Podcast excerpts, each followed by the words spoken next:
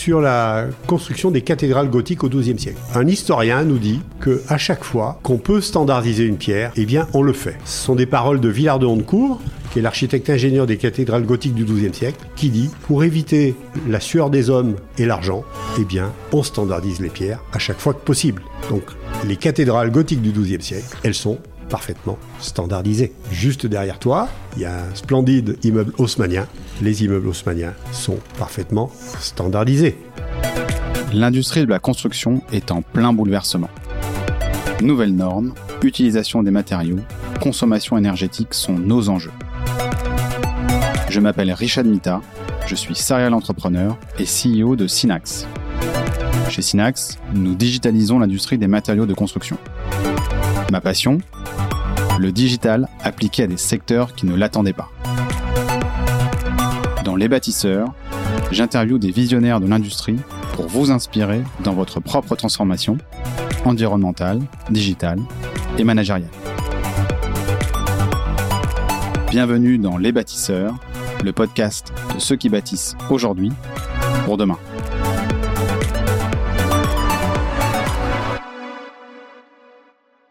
Bonjour à tous et bienvenue dans ce nouvel épisode des bâtisseurs. Je suis aujourd'hui avec Pascal Chazal, le président du groupe Orsite. Salut Pascal. Bonjour Richard.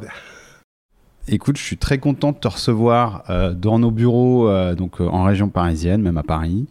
Je commence souvent mes épisodes en donnant trois hashtags qui sont les raisons un peu pour lesquelles je te fais venir dans cet épisode. Déjà, un, c'est grâce à un précédent épisode que tu es là, grâce à, Guillaume, si je ne me trompe pas, grâce à Charles. hein. L'idée, c'est qu'il m'avait parlé de toi et surtout sur ta vision du hors-site. Et donc, à ce moment-là, je me suis dit que c'était intéressant qu'on fasse un épisode dessus pour comprendre un petit peu ta vision, toi qui navigues un peu dans ce milieu-là depuis euh, quelques décennies, on va dire ça comme ça. Euh, tu es passé euh, par euh, l'aventure Ossabois, que certains connaissent. Et donc moi, mes trois hashtags pour toi sont le premier, bien évidemment, hashtag hors site, le deuxième, qui est le hashtag Ossabois, et le troisième, qui est le hashtag deux fois moins de temps. Tu vas m'expliquer, tu vas nous expliquer peut-être un peu tout ça. Ce que je te propose dans un premier temps, Pascal, c'est de te présenter. Alors, donc, moi, je m'appelle Pascal Chazal, euh, j'ai 64 ans et euh, j'ai euh, participé à l'émergence de, la construction bois il y a plus de 40 ans maintenant. À l'âge de 20 ans, en fait, j'ai eu envie de développer la construction bois en France. Et la construction bois, je l'avais approchée lors de voyages en Finlande. Euh, moi, je suis originaire du Massif Central, un petit village qui s'appelle Noiretable. Euh, mon, papa était un artisan du, bois, donc ce matériau, euh, je le connais, je l'aimais, j'ai traîné mes culottes dans son atelier. Et en fait, je comprenais pas pourquoi euh, en France, finalement, on construisait avec du béton, avec des parpaings, et puis pourquoi les Finlandais, eux, ils arrivaient à construire leur maison avec du bois. Qu'est-ce qui m'a intéressé, moi, dans la construction bois C'est deux choses. D'abord, euh, peut-être un petit peu, euh, un petit peu de manière précoce, euh, souci environnemental. Euh, moi, à l'époque, j'écoutais euh, René Dumont, hein, qui s'est présenté aux élections présidentielles, premier écologiste euh, qui se présente à une élection présidentielle. Et en fait, moi, pour moi, c'était le bon sens, c'est de faire attention à, notre planète. On, on- voyait déjà à l'époque qu'on était en train de surconsommer notre planète. Et donc, pour moi, c'était vraiment très important de le faire et construire avec le bois, qui est une ressource renouvelable. On coupe un arbre, on en plante trois à la place, et puis on revient 30 ans plus tard et on recommence. Et on sait que l'arbre, en plus, quand euh, il pousse, euh, il, dégage dans l'atmosphère de l'oxygène et il absorbe du CO2. Donc c'est vraiment génial sur le plan environnemental. Ça, c'est le point numéro un, qui ne m'a pas quitté et qui est vraiment devenu une passion. Aujourd'hui, ça s'appelle euh, la société bas carbone. Mais c'est la même chose.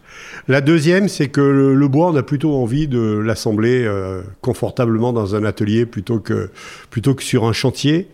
Euh, et ça, c'est le sujet qu'on va appeler de la préfabrication, puis ensuite qui est devenu l'industrialisation, qui va passionner.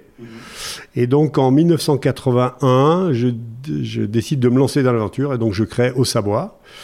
Et donc j'ai développé et dirigé Au Sabois pendant 30 ans. Et donc, au bout de 30 ans, Savoie, c'est une entreprise qui, euh, qui fait 50 millions d'euros de chiffre d'affaires, euh, qui a 300 collaborateurs, qui a trois usines de préfabrication euh, d'ossature bois, une usine de salle de bain euh, préfabriquée, et puis qui a produit en 30 ans un équivalent d'à peu près 20 000 logements.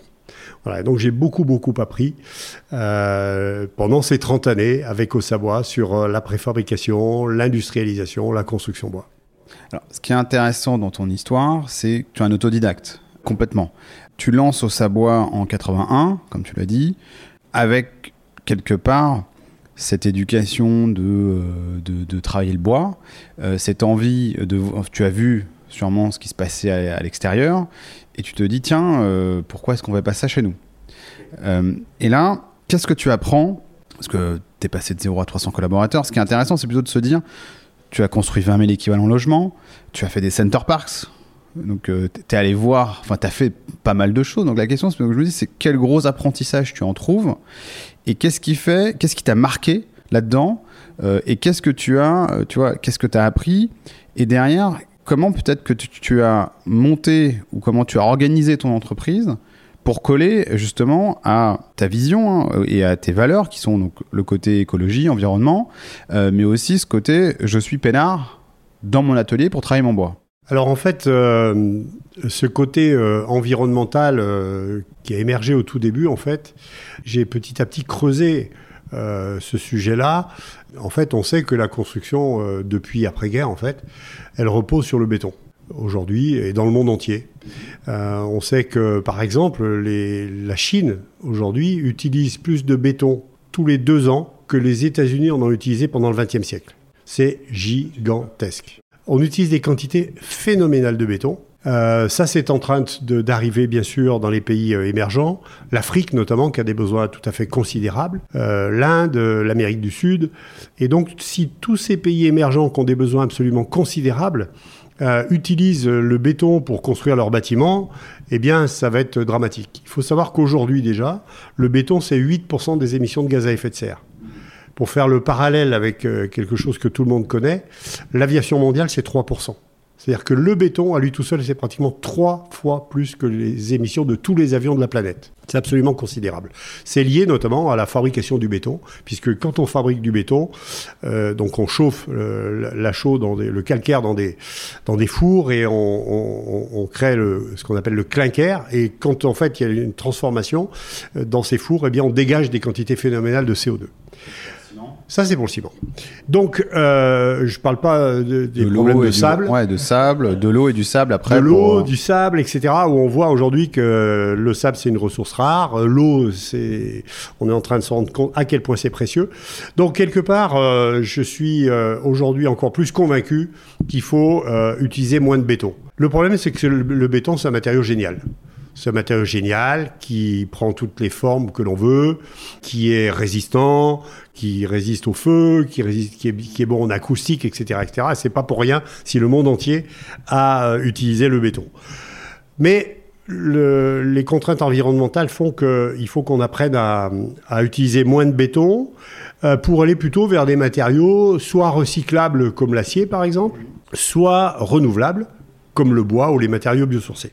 Et, la question, c'est mais pourquoi euh, Qu'est-ce qui fait qu'on utilise du béton Euh, Parce que c'est principalement donc euh, après-guerre, c'est ça? Ou c'est même un peu avant, mais on a dû construire vite, donc en Europe. Mais pourquoi la Chine aujourd'hui utilise ce modèle-là? Enfin, Tu vois, je. C'est une question peut-être bête, hein, mais euh, qu'est-ce qui fait qu'on, que le béton il soit aussi prégnant Outre ses qualités intrinsèques, hein, Oui. mais qu'est-ce qui fait d'autre? Est-ce que c'est, que- économiquement c'est, euh, c'est que intéressant? Parce que c'est facile, en fait, parce que le monde entier aujourd'hui a, a appris à construire en béton, que toutes les, comment dirais-je, toutes les méthodes, toutes les justifications, toutes les réglementations sont là pour euh, euh, optimiser le- la construction en béton. On sait le faire très bien, particulièrement en France. On a des les trois majors qui sont des, des bétonneux extraordinaires et qui savent intervenir, y compris dans le monde entier, euh, avec des savoir-faire formidables. Donc, quelque part, le béton, c'est facile et en plus, ça coûte pas cher. Et ça coûte pas cher notamment parce qu'on calcule pas le coût environnemental. Pour euh, peut-être faire le parallèle, je ferai le parallèle avec l'automobile. Pourquoi est-ce qu'on a développé l'automobile avec, un moteur thermique? Au début de l'automobile, il y a eu une bagarre entre la voiture thermique et la voiture électrique. Et c'est la voiture à moteur thermique qui l'a emporté. Pourquoi? Parce que un litre d'essence, ça possède une quantité d'énergie absolument extraordinaire. Il fallait gérer des, des, complexités incroyables, amener un liquide ultra inflammable dans une voiture où il peut y avoir des accidents, etc. C'était hyper dangereux. Il fallait développer des réseaux. Euh, aujourd'hui, on est en train de se dire, mais comment est-ce qu'on va développer les réseaux euh, pour charger les voitures électriques? On a développé des réseaux de pompes à essence dans le monde entier pour que les gens puissent rouler avec, euh, avec des voitures à moteur thermique. C'est la même logique. Le, le litre d'essence, c'était facile, ça amenait une quantité d'énergie très importante dans une voiture. Et le béton, c'est pareil, c'est facile. Donc euh, on ne s'est pas posé de questions euh, sur l'environnement parce que c'était tellement facile. Aujourd'hui, on voit que les problématiques climatiques sont en train d'arriver de manière évidente et que la responsabilité de l'homme dans le changement euh, climatique qui est en train d'opérer ne fait plus aujourd'hui débat. Et donc ça veut dire que on doit arrêter de rouler avec des voitures à moteur thermique. Qui aurait pu imaginer il y a seulement 3 ou 4 ans que l'Europe prendrait la décision qu'il n'y ait plus de voitures à moteur thermique vendues en Europe à partir de 2035. Personne n'aurait pu imaginer ça. Et donc il va falloir qu'on s'intéresse à, la question du béton de la même manière. Et les, acteurs du béton, que ce soit les cimentiers, que ce soit les, les entreprises générales de béton, le savent bien. L'ère du tout béton, elle est derrière nous. Maintenant, comment est-ce qu'on fait pour euh, travailler différemment. Comment est-ce qu'on fait pour utiliser moins de béton? Peut-être pour le verdir également, hein, c'est euh, euh, travailler sur des bétons bas carbone, mais on sait que le béton bas carbone, c'est loin d'être aussi simple que ça. Aujourd'hui, ça représente des proportions très faibles, ça, ça coûte plus cher, ça a des inconvénients par rapport au béton classique, donc ça va pas être la solution, la panacée.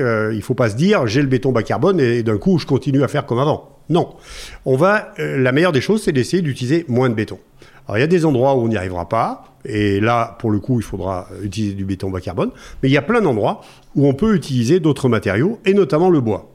Et on voit bien en France la poussée vers la construction au bois aujourd'hui. Et ce que j'ai appris, je reviens à ta question de tout à l'heure, ce que j'ai appris avec Osabois, c'est que quand on veut construire en bois, eh bien effectivement, on va assembler dans un atelier parce que dans un atelier, on va avoir des conditions de travail qui seront infiniment meilleures que tout ce qu'on pourrait avoir sur le chantier. Alors la construction bois, euh, aux États-Unis par exemple, on a tous vu les films américains où on voit euh, des, types qui sont avec des marteaux en train d'assembler des bouts de bois sur le chantier. Aux États-Unis, c'est comme ça. La construction bois, ça se fait comme chez nous euh, le béton. On fait sur le chantier, on livre un tas de bois et on a des types très expérimentés qui vont assembler les, les murs à ossature bois sur place. En Europe, on a fait le choix de, la préfabrication et aujourd'hui, il n'y a pas un charpentier, il n'y a pas une entreprise de l'ossature bois qui va assembler son mur à ossature bois sur le chantier. Ils vont tous assembler dans un atelier en essayant d'aller le plus loin possible, c'est-à-dire que le mur à ossature bois, par exemple, on va, on va installer l'isolation, on va installer la, fenêtre, on va, installer les, volets roulants, on va installer l'isolation, euh, le, revêtement extérieur. Donc on va, on va amener un, sous-ensemble assez sophistiqué sur le chantier. Et sur le chantier, on va faire un assemblage extrêmement rapide. Moi, par exemple, avec Osabois, mes équipes, elles étaient capables d'assembler une maison en deux jours. On arrivait le lundi, il y avait une dalle, ah et deux jours après, il y avait une maison qui était clos et couvert. Donc ça va très très vite. Mais par contre, pour que ça marche, il faut apprendre à concevoir ce qu'on va appeler pour la préfabrication. Les, Anglais d'ailleurs, et le monde industriel en tout cas, euh, a un terme pour ça, ils appellent ça le DFMA, Design for Manufacture and Assembly. On conçoit pour la fabrication et ensuite pour l'assemblage. Ça, c'est des méthodes qui viennent de l'industrie, mais qui sont absolument nécessaires d'utiliser pour la construction industrialisée et pour la construction bois. La construction bois, c'est finalement de la construction hors site. Et donc, il faut apprendre à concevoir différemment. Et c'est ce qu'ont un peu de mal à comprendre les acteurs de l'immobilier et de la construction, qui sont dans cette logique de chantier, où de toute façon, le bâtiment va être coulé sur le chantier, hein, le béton va être coulé sur le chantier, et tous les acteurs vont intervenir sur le chantier. Si j'ai fait le gros œuvre sur le chantier, tous les acteurs n'ont plus qu'une chose à faire, c'est à intervenir sur le chantier. Donc en France, non seulement on a la culture du béton, mais en plus on a la culture du chantier où on va réaliser tout sur le chantier.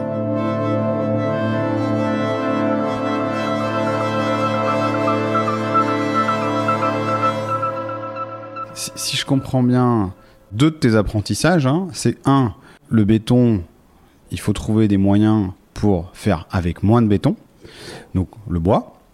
Et deuxième chose, c'est que tu te dis, si euh, on veut utiliser du bois, il faut qu'on rentre dans une conception en, mode préfabrication. Ça va nous faire gagner plus de temps. Donc ça, c'est vraiment les deux gros apprentissages que tu ressors de ça. Alors moi, sur le bois, j'avais quand même une question. Le bois, en fait, il- t'en as pas en quantité infinie. Tu me diras le sable non plus et, euh, le ciment non plus. Mais, mais disons que le, bois, on se rend compte que pour enfin, tu nos forêts, on va pas. euh, Tu, tu vois, aujourd'hui, est-ce qu'on aurait pu faire après-guerre tous ces bâtiments avec du bois? Je pense pas non plus. Donc, euh, sans revenir sur l'après-guerre, mais aujourd'hui, comment tu perçois ça et comment toi tu l'as vécu? Parce que on en discutait donc en euh, j'en discutais donc avec Charles euh, également, notre Clovis, qui me disait dans notre épisode, je crois en, à l'automne dernier, euh, il y avait eu, ou l'an dernier, à un moment, on a eu une grosse tension sur le prix du bois. On a eu des Chinois qui sont venus faire du raid, en tout cas, sur euh, le bois euh, donc, scandinave, qui a donné des tensions sur le bois français. Aujourd'hui, j'ai compris qu'en termes de, pr- de prix, les tensions avaient diminué, mais on reste quand même sur une ressource qui, peut être rare. Donc, comment tu vois ça et que, comment tu l'as, réfléchi, cette partie-là? Alors, on est effectivement sur une planète finie. Ça, c'est la nouveauté. On s'en rend compte maintenant. C'est la, nouveauté du, du, du siècle. Euh, on est sur une planète finie. Et donc, effectivement, les ressources, elles ne sont pas inépuisables. Et c'est vrai pour le, pour le sable, on le disait tout à l'heure. C'est vrai pour euh, les, les minéraux euh, pour pouvoir produire des batteries électriques. C'est vrai pour les métaux. Et c'est vrai aussi pour le bois.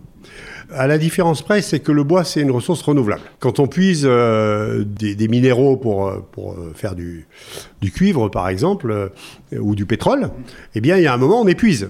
Le pétrole, il faut des millions d'années pour que le pétrole se reconstitue, à partir d'ailleurs de végétaux. L'avantage, c'est que le bois, ça se reconstitue très rapidement. Donc, euh, je disais tout à l'heure, on coupe un arbre et 30, 40 ans plus tard, on est capable de, de réexploiter un nouvel arbre. Et donc, ça peut être un, un cycle extrêmement vertueux, en plus, puisqu'on dégage de l'oxygène, on absorbe du CO2. C'est du carbone négatif, quoi. C'est du carbone Exactement. négatif, Exactement. Un, un- un mètre cube de bois stocke une tonne de carbone, donc c'est du, point de vue environnemental ex- excessivement intéressant.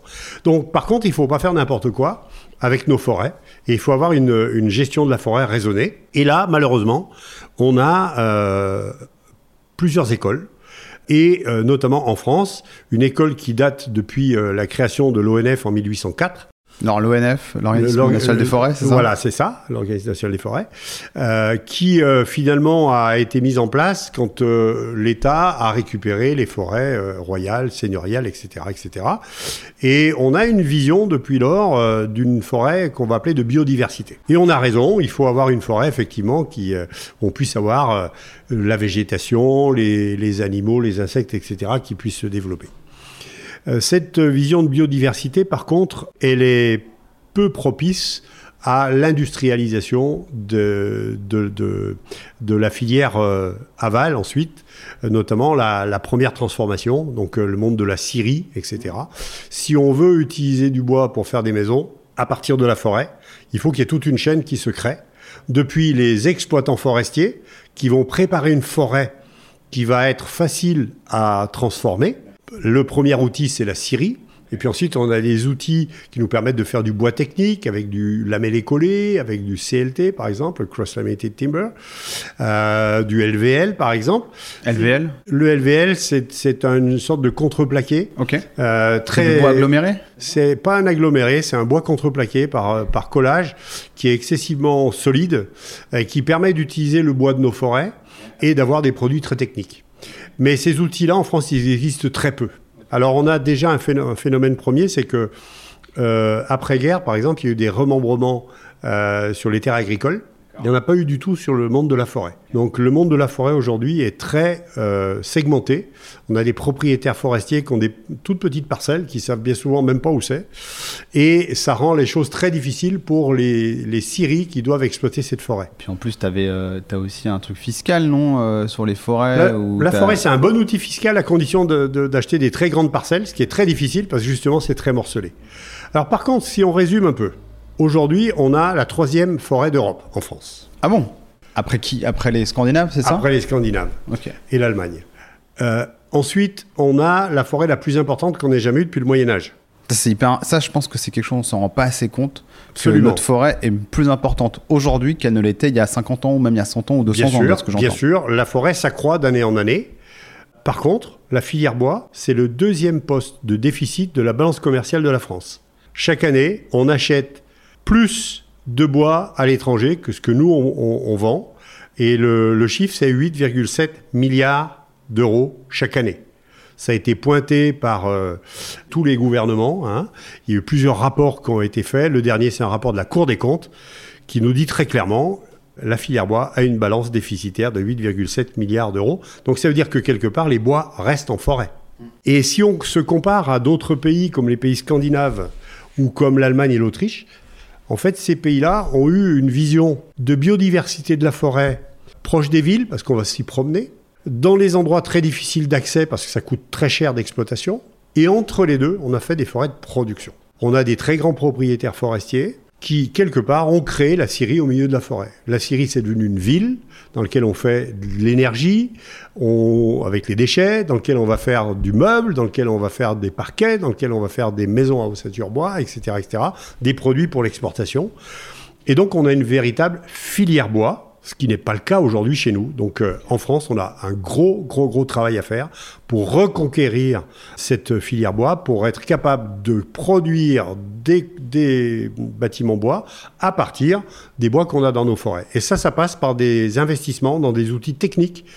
Euh, il y a par exemple euh, la Syrie Pifto qui a fait un travail formidable, qui a créé une, usine pour faire du, CLT, donc c'est des, panneaux avec lesquels, des panneaux bois avec lesquels aujourd'hui on, on sait quelque part remplacer le béton pour faire des voiles, pour faire des planchers.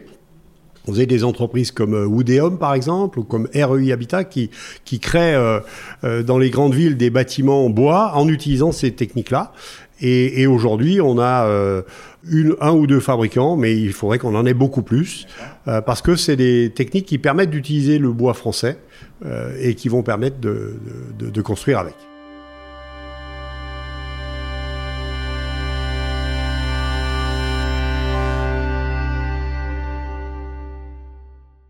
Là, on est vraiment sur le pourquoi euh, de la, enfin, sur la ressource en elle-même.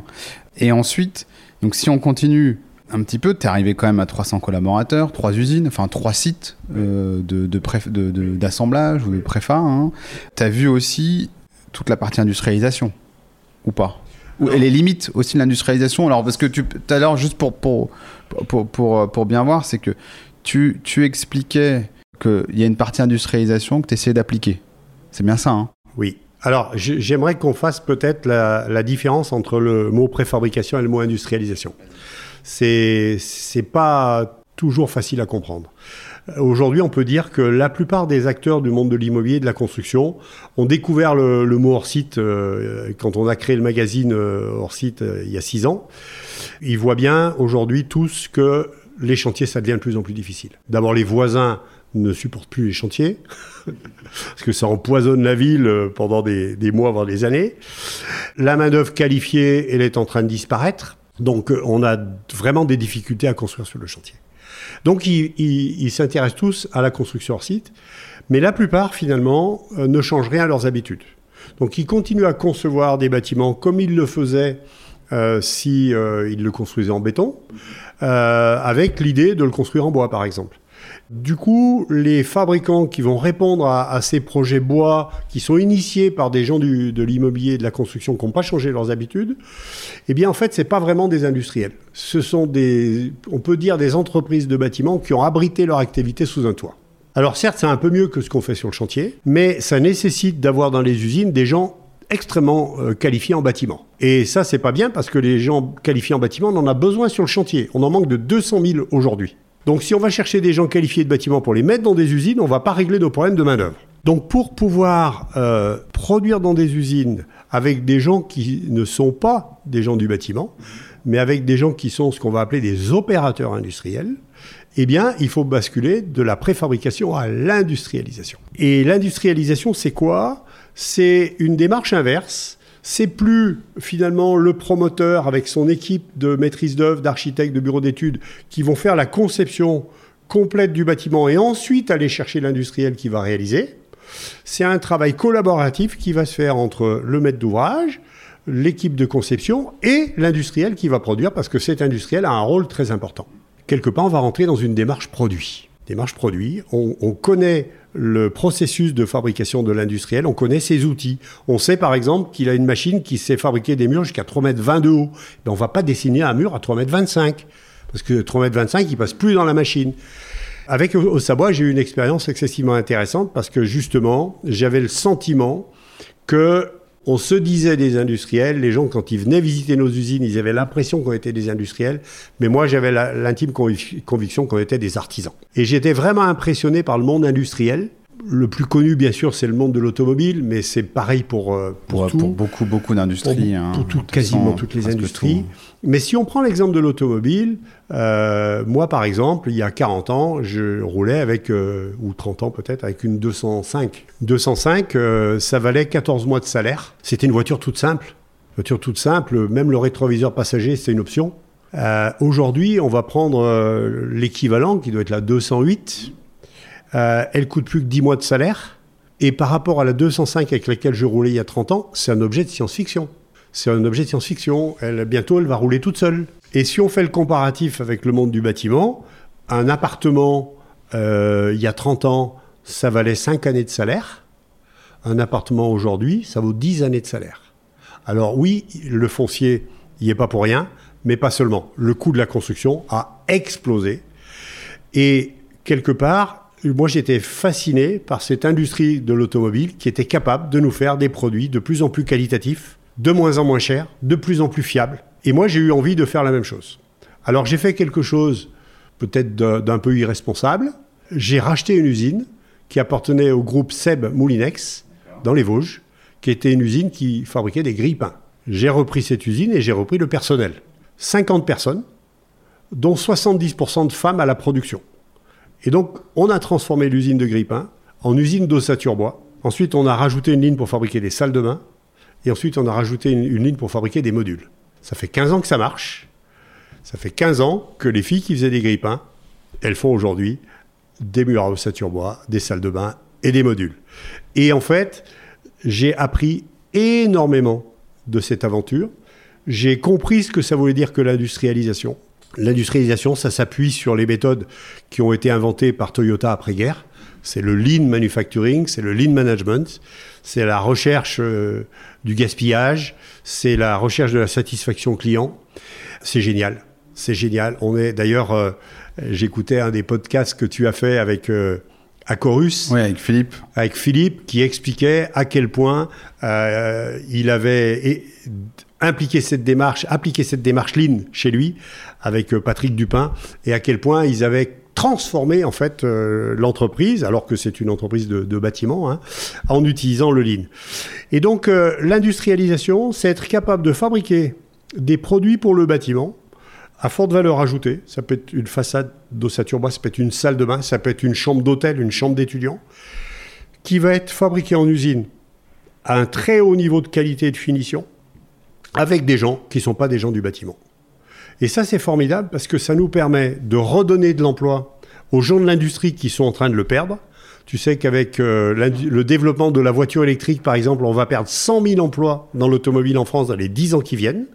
Eh bien, ces gens-là, on est capable de transformer leurs usines pour produire des éléments pour le bâtiment. Donc, on leur redonne de l'emploi, on bénéficie de leur ADN, qui est l'ADN du lean manufacturing, et on va permettre euh, aux gens de l'immobilier et de la construction de construire plus efficacement avec moins de main-d'œuvre, et ça tombe bien parce que la main-d'œuvre aujourd'hui, on en manque de 200 000. Donc c'est être plus efficace finalement en utilisant des briques de Lego qui ont été fabriquées efficacement en usine. Ok.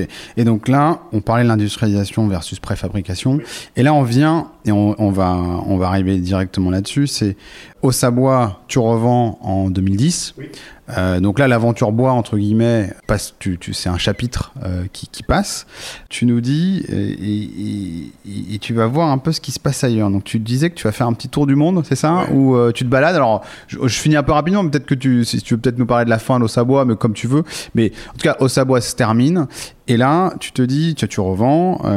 et là, tu te dis, tiens, je vais faire un tour du monde, je vais voir ce qui se passe ailleurs. C'est ça?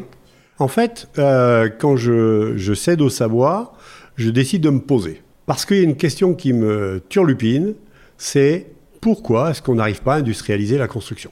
Et effectivement, je décide d'aller rencontrer euh, les gens que j'ai vus euh, dans, mon, dans mes 30 ans d'eau Savoie. J'ai vu des gens aux États-Unis, euh, en Scandinavie, en Allemagne, en Autriche, etc., qui font des choses géniales. Mais bien sûr, j'ai jamais eu le temps de creuser tout ça. Et là, je me dis, je prends le temps, je vais rencontrer tous ces gens-là et j'essaie de comprendre pourquoi on n'arrive pas à industrialiser la construction. Et donc, effectivement, je, je, je fais ça pendant 4 ans. Alors, je fais pas que ça. Euh, mais je rencontre énormément de gens. Et puis, j'arrive à finalement la conclusion que la problématique, elle n'est pas technique. Pour schématiser, aujourd'hui, on saurait préfabriquer n'importe quel bâtiment. La problématique, elle est culturelle. N'importe quel bâtiment. La Tour Eiffel a été préfabriquée. D'accord. La fondation Louis Vuitton euh, a été préfabriquée à 70%. Ok. Donc, on, saurait préfabriquer n'importe quel bâtiment. Euh, à condition qu'on modifie nos manières de faire, nos habitudes, nos organisations. Et donc c'est un sujet culturel. La culture du bâtiment, particulièrement en France, c'est une culture de chantier. Et tout est organisé autour de ça. Euh, et finalement, c'est ça qu'il faut changer. Donc, comment est-ce qu'on fait pour changer la culture? Apporter une solution technique, c'est une chose. Changer la culture du monde du bâtiment, c'est notre paire de C'est plus compliqué. Bah, j'ai essayé. et, heureusement, euh, j'ai découvert dans, mes différents voyages un écosystème que nous, apparemment, on n'avait pas vu euh, apparaître en France, qui est l'écosystème du off-site building, que nous, on a traduit par euh, construction hors site. Et donc, c'est un écosystème qui est en train d'apparaître depuis une dizaine d'années, que j'ai commencé à voir apparaître en Australie, Nouvelle-Zélande, ensuite États-Unis, Asie et puis Angleterre. Un jour, je vois un salon du off-site building à Londres, c'est en 2015. Et là, je décide de, m'y rendre. Et là, je découvre un, écosystème complet avec euh, des cabinets de conseil, avec euh, de, la formation, avec euh, de l'information, avec des cabinets de recrutement spécialisés, puis bien sûr des industriels, des architectes, etc., etc. Et en fait, je me dis, mais si on ne développe pas cet écosystème en France, on n'arrivera jamais à avancer sur l'industrialisation de la construction. Donc je décide de créer euh, cet écosystème et je commence par euh, l'information parce qu'après tout... Là c'est 2017. Hein 2017. Donc je crée le magazine hors site. Je crée le magazine hors site qui est le premier numéro sort en juillet 2017, donc euh, six ans exactement. Et j'organise une rencontre pour annoncer l'événement à Paris où je réunit euh, une bonne centaine d'amis, de, connaissances du monde de, de l'immobilier et de la construction, et je leur explique euh, ce que j'ai vu pendant tous mes voyages. Euh, je leur montre des images. Et pour la plupart, ils tombent à la renverse parce que la plupart n'ont pas vu ce mouvement en train de se développer. Et, pourquoi? Tu vois, je me demande, quand je t'écoute, j'ai l'impression que ça a l'air d'être limpide. Tu vois, de, ce que tu me dis, hein, que ça a l'air d'être limpide que c'était limpide à l'étranger. Et qu'est-ce qui se passe? Tu vois, si vraiment on rentre un petit peu de, dans, tu dis il y a la culture chantier chez nous, mais qu'est-ce qui fait qu'on n'a pas cette culture produit? Parce que quelque part, c'est un peu ça. Dire que et, moi j'ai bien aimé le parallèle que tu as fait avant, c'est-à-dire au lieu de se dire je vais faire un truc spécifique et je vais demander, je vais trouver essayer de trouver quelqu'un pour qu'il me le fasse, c'est plutôt je vais aller regarder ce qui se fait par les industriels et je vais adapter ou je vais prendre ce qui existe pour construire quelque chose. Qu'est-ce qui fait qu'on ait vraiment cette culture-là? Tu vois, je, je, te coupe un peu dans ton. Dans, dans mais tu as raison et c'est très explique intéressant. Explique-nous vraiment comment toi tu, tu, tu le vois et, et pourquoi? Alors, je me suis beaucoup questionné là-dessus. En fait, euh, on est dans une culture de du, ce qu'on appelle nous du sur-mesure. Dans le bâtiment, on fait du sur-mesure tous les vendeurs qui vendent des appartements ou des maisons individuelles, quand ils voient leurs clients, ils disent Mais monsieur, madame, on va vous faire votre truc à vous, votre appartement à vous, vous avez le droit de tout changer tout le temps, ce qui est une catastrophe euh, de gestion de chantier ensuite, mais c'est la culture. Je me suis beaucoup interrogé euh, finalement sur cette culture du sur-mesure qui conduit à faire un prototype à chaque fois qu'on fait quelque chose. Euh, dans l'industrie, les prototypes, on les vend pas aux clients. Hein. Les prototypes, on les écrase contre un mur, on fait des crash tests, mais on les vend pas aux clients. Nous, on vend des prototypes aux clients, donc euh, on leur vend un produit finalement de mauvaise qualité parce que tout n'a pas été vérifié, contrôlé, testé mille fois avant d'être mis sur le marché. Et, d'où ça vient finalement ça? Alors je me suis beaucoup interrogé là-dessus. En fait, c'est très récent. Ça date des années 80, fin des années 70, début des années 80. Pourquoi? Parce que pendant les années de reconstruction de la France, les 30 glorieuses en fait, on ne s'est pas embarrassé avec l'architecture. Les besoins, ils étaient gigantesques. Quelque part, il fallait reloger les gens qui, avaient, qui étaient extrêmement mal logés. Ça datait pas seulement de la guerre de 45, mais de la guerre de 14, voire même de la, guerre de 70, euh, où on avait euh, finalement délogé les gens qui habitaient dans Paris pour euh, construire les immeubles haussmanniens, sur lesquels je reviendrai tout à l'heure. Donc on avait des, des, besoins de reconstruction tout à fait gigantesques, et on a quelque part standardisé la construction. On a fait des grandes barres d'immeubles. D'ailleurs, on a répondu aux besoins. Les besoins de reconstruction, au bout de 30 ans, ils étaient, ils étaient faits. On avait répondu aux besoins de reconstruction. D'ailleurs, avec des choses pas si mal que ça. Il y a des appartements qui étaient très très chouettes, traversants, etc. Par contre, c'était une autre époque. Hein. C'était l'époque du tout béton. C'était une époque de du, tout voiture aussi. Hein. On faisait des, barres d'immeubles et puis on faisait des parkings euh, tout en bas. Et, au bout de, 30 ans, dans la fin des années 70, euh, il y a des boucliers qui se sont levés où on nous a dit, mais les gars, vous êtes en train de nous massacrer notre pays. On a un pays avec une culture extraordinaire, euh, avec des cultures régionales. Euh, les, immeubles qu'on trouve à Strasbourg n'ont rien à voir avec ceux qu'on va trouver à Nice ou, à Angers, et vous êtes en train de nous faire les mêmes bâtiments partout. Donc stop, Maintenant, il va falloir que vous appreniez à nous faire finalement un bâtiment adapté à son environnement. Ce qui était d'ailleurs très complexe, puisqu'on avait fait la même chose partout euh, pendant 30 ans. Donc euh, à quoi je me raccroche quand je veux euh, faire quelque chose de, spécifique? Et on est parti dans cette idée que le bâtiment devait être un prototype à chaque fois. Et, le, et ça tombe bien parce que le béton se prête à tous les moules. Donc finalement, les entreprises ont dit, mais nous, il n'y a pas de problème, on sait vous faire le bâtiment que vous voulez. On est parti de cette idée-là. Et pour moi, cette idée, c'est le début de tous nos emmerdes.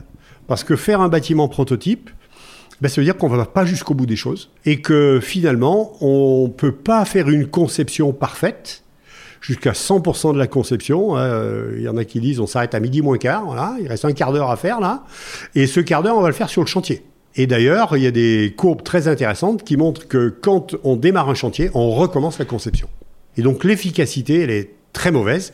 Et plus les bâtiments deviennent complexes, pire fait, on retrouve ce phénomène. Alors, du coup, euh, ok, on fait du sur-mesure depuis 40 ans, mais avant, on faisait comment? Alors d'abord, il y a quelque chose qui, d'un jour, à un moment, m'est apparu comme une évidence, c'est qu'aujourd'hui, on a le sentiment que la construction, c'est le béton. Mais en fait, le béton, c'est aussi quelque chose de très récent. Ça a un siècle, un siècle et demi. Comment est-ce qu'on construisait avant?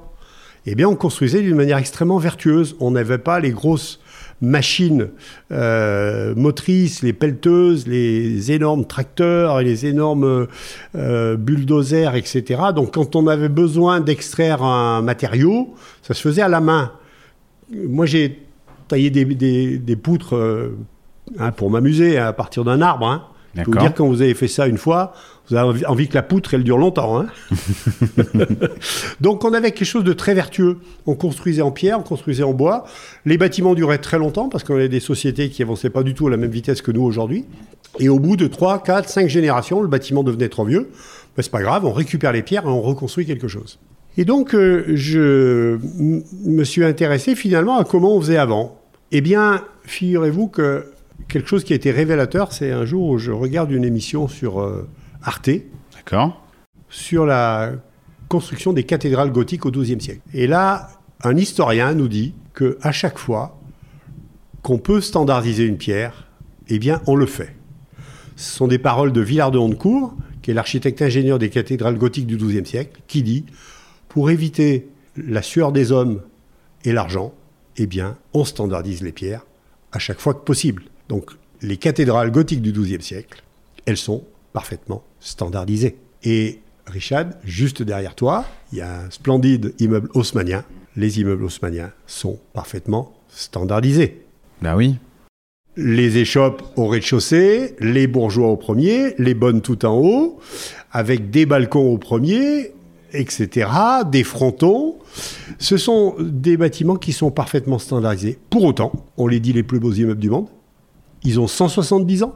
Ils ont certes quelques petits problèmes d'acoustique à l'intérieur quelquefois, mais on montre que on peut faire une architecture standardisée, extrêmement efficace, qui va nous permettre de répondre à des sollicitations d'une manière bien plus efficace, bien plus intelligente que si on veut réinventer l'eau chaude à chaque fois qu'on fait un bâtiment. Donc cette culture de la standardisation, j'aimerais qu'on se la réapproprie, qu'on arrête de vouloir réinventer tout tout le temps. Alors je vais citer un exemple qui est caricatural. Euh, c'est un monde qu'on connaît bien, ce qui est le monde de la résidence étudiant. Le besoin de logement d'un étudiant, aujourd'hui, il est complètement paramétré. On sait que pour loger un, étudiant, pour financer une résidence étudiant, il faut une chambre d'environ 18 mètres carrés. Il nous faut une Ah, porte C'est grand, 18 mètres carrés en plus. hein. Aujourd'hui, c'est à peu près la norme. Il nous faut une porte, il nous faut une fenêtre, il nous faut une salle de bain, il nous faut un lit, il nous faut un bureau, ouais. il nous faut un placard et une kitchenette. Basta. Eh bien, figure-toi que nous, on est devenus spécialistes de ça. On analyse des plans de résidence étudiant. Il n'y en a jamais une pareille. Jamais une pareille pour faire toujours la même chose. Que le besoin reste identique. Toi, tu dis le, besoin reste identique. Est-ce qu'elles sont différentes pour faire mieux? Pas vraiment. C'est nos habitudes de refaire des prototypes à chaque fois. Et non seulement elles sont différentes d'une résidence à une autre, mais elles sont différentes à l'intérieur de la même résidence. Je pourrais te montrer un plan d'un étage de 25 chambres où tu, vas te rend- rendre compte qu'il y a 25 chambres différentes. Alors ça, c'est pas la volonté de faire un prototype, c'est les habitudes et les organisations du bâtiment où on a des organisations segmentées où quelque part l'architecte va décider quelque chose qui est à la limite assez standardisé, mais vont intervenir les, les bureaux d'études, et bien un qui va dire Ah, ben moi ici j'ai besoin d'une gaine de désenfumage. Pouf, on modifie. Moi j'ai besoin d'un joint de fractionnement. Pouf, on modifie. Donc chacun fait son truc, et au bout du compte, on se rend compte qu'il n'y a pas une chambre pareille. Et bien sûr, si on était capable de rationaliser, de standardiser, on pourrait gagner en efficacité d'une manière absolument prodigieuse. Et on pourrait du coup fabriquer en usine d'une manière bien plus efficace. Et gagner et faire ça en deux fois moins de temps. Alors, voilà, le, on va rentrer dans quelque chose qui est absolument essentiel, c'est que aujourd'hui, la construction hors site, c'est vraiment quelque chose qui radicalement peut diviser par deux le temps de chantier. Diviser par deux le temps de chantier, pourquoi Tout- De manière tout simple, puisque on va déplacer des heures du chantier dans une usine, dans un atelier. Où là, il n'y a pas d'intempéries. Il n'y a pas d'intempéries, l'efficacité est bien meilleure. Alors, je vais venir sur, sur deux chiffres intéressants. Euh, Aujourd'hui, par exemple, on, on- on sait qu'il y a une crise immobilière. Les promoteurs ne vendent plus. Les constructeurs de maisons individuelles ne vendent plus. Euh, on entend euh, tout un tas de choses à ce sujet. Euh, c'est à cause des, de- de- des taux d'intérêt qui remontent. C'est à cause des coûts de l'énergie, c'est à cause des coûts des matériaux, c'est à cause du gouvernement qui ne donne pas assez d'aide. Moi, jamais j'entends parler de productivité. Productivité globale de la manière de produire de l'immobilier. Ce qui est intéressant, c'est de faire le rapprochement avec le monde industriel. Quand on va parler de productivité, prenons l'exemple de la productivité d'un ouvrier qui va être dans une usine et qui va produire, par exemple, des éléments pour euh, l'automobile ou pour l'électroménager. Un ouvrier dans une, dans une usine, tout est fait pour que finalement il soit efficace. Et un ouvrier dans une usine apporte de la valeur ajoutée 85% de son temps. Il y a 15% de temps perdu parce que il faut faire une réunion, il faut aller aux toilettes. raison, oui. Voilà. 15% de temps perdu. Alors si je te pose la question de Dans pendant combien de temps un ouvrier apporte de la valeur ajoutée sur un chantier? Ouais, je- J'ose même pas répondre. Je, je pense que je prendrais un- genre un pourcentage, euh, je sais pas, moi je dirais au moins, je sais pas, 50, 60%. Alors le chiffre fait hurler les gens du bâtiment. C'est moins de 25%. Moins de 25% rapporté à 85%. Alors, Ah, j'explique un petit problème. peu. D'abord, un ouvrier, il n'habite pas sur le chantier. Les chantiers aujourd'hui sont essentiellement en ville. En moyenne, un ouvrier habite à 80 km du chantier. Ça veut dire qu'il passe entre une heure et une heure et demie tous les matins pour se rendre sur le chantier. Tous les soirs, il faut qu'il reparte. Quand il arrive sur le chantier, il n'est pas à son poste de travail. Je vais prendre l'exemple d'un ouvrier qui fait, de la plomberie, qui est en train de faire une salle de bain au cinquième étage. Quand il arrive sur le chantier, il faut qu'il monte à son poste de travail qui est au cinquième étage. La première chose qu'il fait, il va amener ses outils. Parce que si je me laisse mes outils au cinquième étage, on, va me les piquer. Donc j'amène mes outils. Quand j'ai amené mes, outils, je vais chercher mes tuyaux. Puis je vais chercher mon lavabo. Et puis quand j'arrive, j'ouvre le carton, puis je me rends compte que c'est pas le bon. Ou je me rends compte que la réservation pour passer mes tuyaux, n'est pas au bon endroit. Alors je fais quoi? Je prends mon téléphone, je recherche, je. Voilà. C'est ça la vie d'un ouvrier aujourd'hui. Donc le, le temps de travail où il raccorde ses tuyaux, c'est 25% de son temps. Est-ce qu'on peut imaginer que ça, ça peut durer longtemps? On ne peut plus. On ne peut plus. Et ça, c'est la conséquence de notre vision de prototype, de faire des prototypes tout le temps, et notre vision d'organisation segmentée. Et aujourd'hui, pour moi, on est devant un changement organisationnel et structurel du monde de l'immobilier et de la construction. Il faut apprendre à faire autrement. Ce système-là, qui, qui marchait formidablement bien, tant que les bâtiments étaient simples, il y a 40 ans, un bâtiment, c'était 70% de gros œuvres, 30% de l'eau technique et l'eau architecturaux, pas trop compliqué, ça se gérait extrêmement bien. Aujourd'hui, c'est le contraire, 30% de gros œuvres, 70% de l'eau technique et architecturaux très complexes, de plus en plus complexes, qu'on va réaliser avec des ouvriers qui, quelquefois, parlent pas la même langue. Ils parlent pas la même langue, ils doivent faire des choses complexes qui sont uniques, qu'ils vont découvrir en arrivant sur le chantier. Eh bien, désolé, mais avec ça, on est tous en train d'arriver devant un mur gigantesque. On essaie de passer à droite, ça marche pas. On essaie de passer à gauche, ça marche pas. Il faut donc changer les méthodes d'organisation, les méthodes et les organisations du monde de l'immobilier et de la construction. Et pour moi, ça doit passer par une démarche produit et ça doit passer par des modes collaboratifs. Et les modes collaboratifs sont utilisés dans de nombreux pays. Là, on revient par exemple de Suède, où on a vu des exemples tout à fait extraordinaires d'approches collaboratives, de maîtres d'ouvrage, d'architectes, d'entreprises, d'industriels, qui se constituent en équipe et qui vont répondre à des besoins avec une vision de produit. Pas une démarche à l'affaire où je vais prendre une affaire une fois, puis le reste, je m'en fous. Non, je veux répondre par exemple au marché du logement abordable. Je vais mettre au point des produits, je vais mettre euh, ces produits sur le marché et j'adore euh, leurs mots. Ils disent nous, ce qu'on a appris, c'est à répéter, répéter, répéter et recommencer. Répéter, répéter, répéter et recommencer. C'est comme ça qu'on s'améliore. Dans le bâtiment, on fait des prototypes avec des équipes nouvelles à chaque fois. Euh, J'adore les mots euh, d'Alain Mogard, qui était le président du, du CSTB, qui disait dans le bâtiment, c'est comme si on voulait gagner un championnat de foot et on change les, les joueurs à chaque match. C'est exactement ce qu'on fait dans le, dans le bâtiment. Si on change les joueurs à chaque match, on n'est pas prêt de gagner un championnat. Donc pourquoi est-ce qu'on on n'utilise pas les techniques qui marchent dans d'autres domaines euh, celle de l'industrie par exemple, mais on peut prendre l'exemple du sport, pour finalement faire des bâtiments.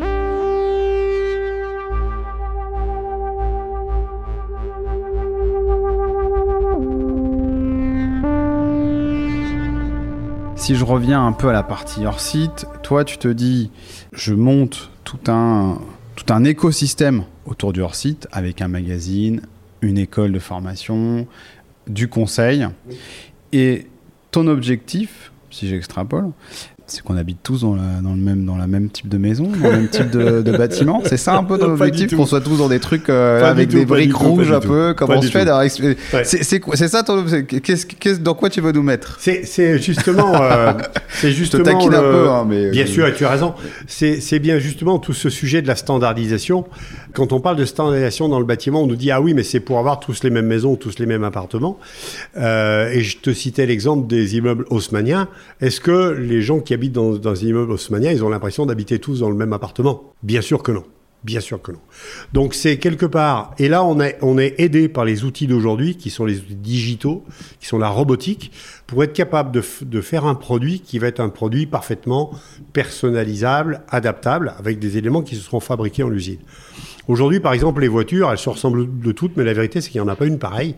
Les gens de chez Peugeot, par exemple, nous disaient qu'avant de retrouver exactement la même voiture sur une ligne de production qui produit, sur une usine qui produit 1000 voitures par jour, avant de retrouver exactement la même voiture, il faut trois ans. Donc en fait, elles sont toutes différentes parce que on va faire nos choix sur le configurateur Internet de, Peugeot et c'est le digital qui va nous permettre d'avoir euh, finalement chacun notre produit.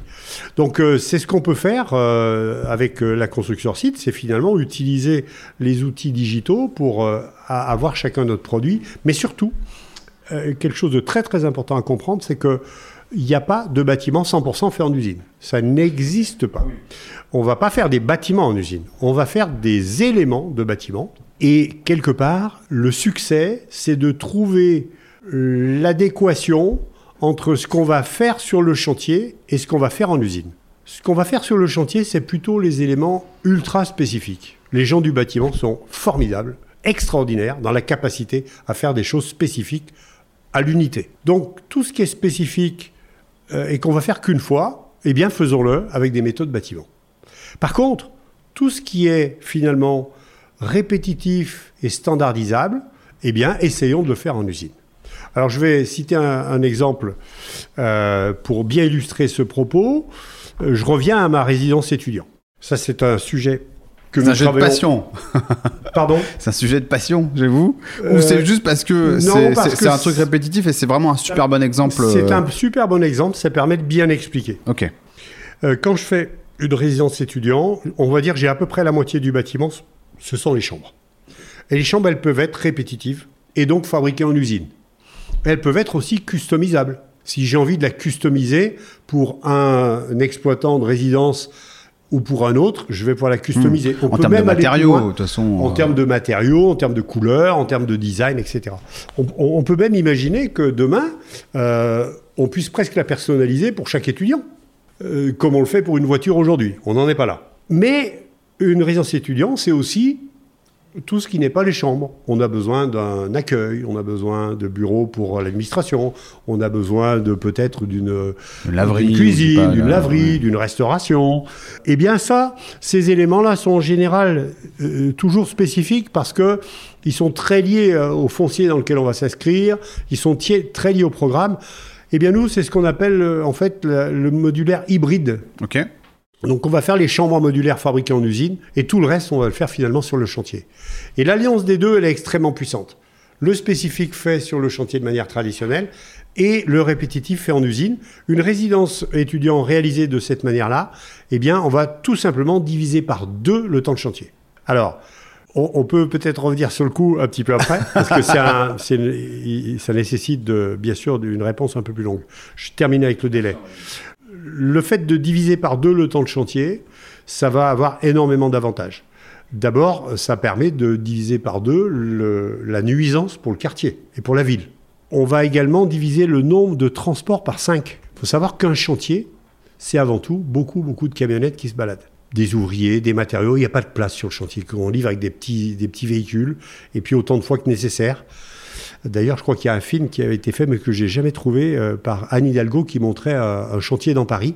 Et on voyait que pendant la phase de gros œuvre, finalement, ça se passe assez bien. Il y a assez peu de perturbations, mais ça devient catastrophique dès que les corps d'État secondaires arrivent, parce que là, c'est des quantités de camionnettes euh, qui amènent des ouvriers, qui amènent des matériaux. Donc, c'est excessivement intéressant de, ce point de vue-là. Donc, un, diviser par deux le, délai et les nuisances. Deux, diviser par cinq le nombre de transports. Ensuite, euh, ça va nous permettre d'améliorer les choses d'un point de vue financier. On va venir justement sur le sujet du coût. Parce qu'un chantier qui dure deux fois moins longtemps, c'est pour l'investisseur qui finance l'opération, c'est un taux de rendement deux fois plus élevé.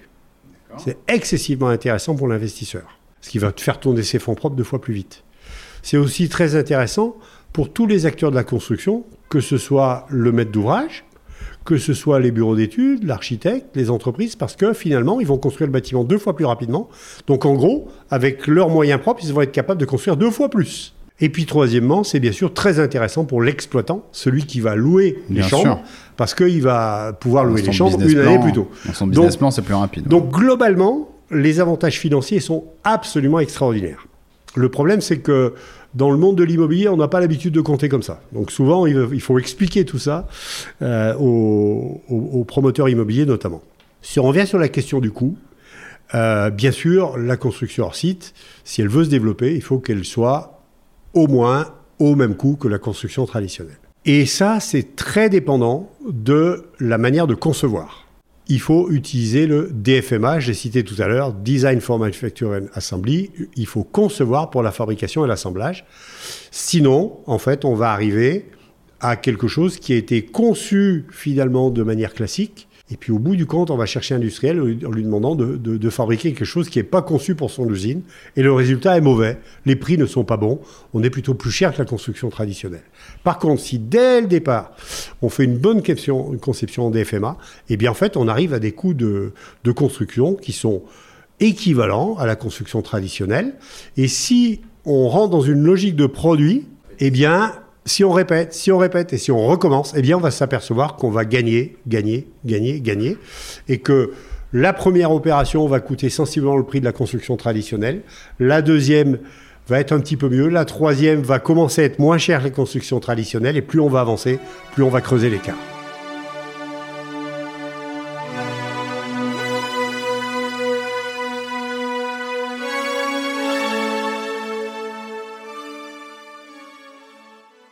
J'entends hein, ce que tu dis, mais après j'essaie de me projeter. Si je me dis si demain euh, on est dans euh, ce côté un peu plus où euh, on part de produits, est-ce que ça veut dire que on va avoir un peu comme des Lego? Alors je, caricature hein, et moi je, simplifie peut-être intellectuellement la chose, mais l'idée c'est que demain on va plutôt avoir des Lego qu'on va assembler pour différentes choses, plutôt que de se dire tiens euh, je veux quelque chose de spécifique. On rentre dans cette dynamique là de ce que j'entends, c'est ça? Ou et, et donc et, donc et, en séparant le côté euh, gros œuvre du côté euh, second œuvre, hein. c'est-à-dire que non? Alors les, les, fameuses briques de Lego en fait, ce sont des briques de Lego qui peuvent intégrer à la fois le gros œuvre et le second œuvre. Si je prends l'exemple d'un mur à ossature bois, le mur à ossature bois, il va être à la fois structurel parce qu'il est porteur des planchers, de la toiture, etc. Et puis, il va également embarquer des produits de second, œuvre comme, euh, comme les menuiseries, comme les, volets, comme euh, le, système électrique, etc., etc. Donc on mélange les deux. Euh, si on prend l'exemple d'un module, euh, je reviens à ma chambre étudiant, le module de chambre étudiant, il est structurel, on va les empiler les unes sur les autres, donc on va constituer le, bâtiment à partir de nos modules, et on va intégrer à l'intérieur de la chambre la totalité des travaux, jusqu'au frigo, si on a besoin d'un frigo. Tout ça, c'est réalisé en usine. Hein. Donc euh, la chambre d'étudiant ou la chambre d'hôtel, la chambre d'EHPAD, elle va être terminée à 100% en usine. C'est vraiment un objet fini. D'ailleurs, la question qu'on peut se poser, c'est est-ce que c'est plus proche d'un morceau de bâtiment ou plus proche d'un objet comme une voiture?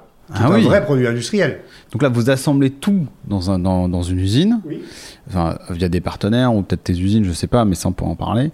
Et, et derrière, donc c'est désassemblé et réassemblé sur site, c'est ça? Enfin c'est pas désassemblé. Ouais, c'est vraiment une grosse brique de Lego et tu la 20 mètres carrés.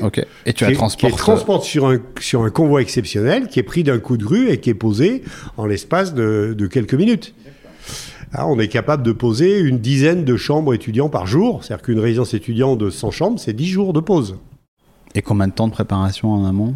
Alors ça va dépendre, de, la, ça va dépendre de la capacité de l'usine. Hein euh, sur, on, tu vois, de, on, a visité par, on a visité par exemple une usine en Suède qui a une capacité de production d'un module toutes les demi-heures. Toutes les demi-heures? Toutes les demi-heures. Ça veut dire qu'ils sont capables de fabriquer notre résidence de 100 jours en une semaine. C'est incroyable. C'est de l'industrie. mais c'est incroyable. C'est de l'industrie. Et pour que ça marche, en fait, c'est assez simple. Il faut sortir de cette logique où je vais concevoir ma résidence étudiant. Je m'excuse, je reprends ma résidence étudiant. Mais, on pourrait faire la même chose sur l'hôtellerie. Ça marche avec. Ça on marche pourrait avec. faire la même chose sur un EHPAD. Oui, mais, ça marche avec un, immeuble, enfin, ou, euh, ça, ça marche avec un immeuble qui a une, euh, une forte répétition euh, de son contenant. Et elle, devient évidente avec ce qu'on appelle des résidences gérées, mmh. résidences étudiants, etc.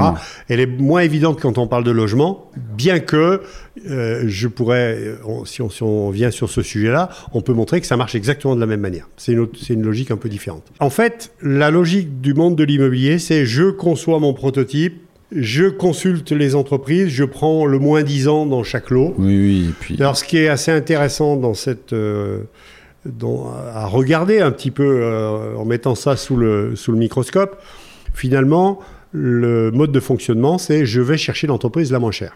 Certes, j'essaie de prendre la meilleure, mais quand même, je prends pas celle que j'aimerais avoir. Je, pense, je prends celle qui passe dans mon budget. Je prends pas le meilleur produit, je prends celui qui passe dans mon budget.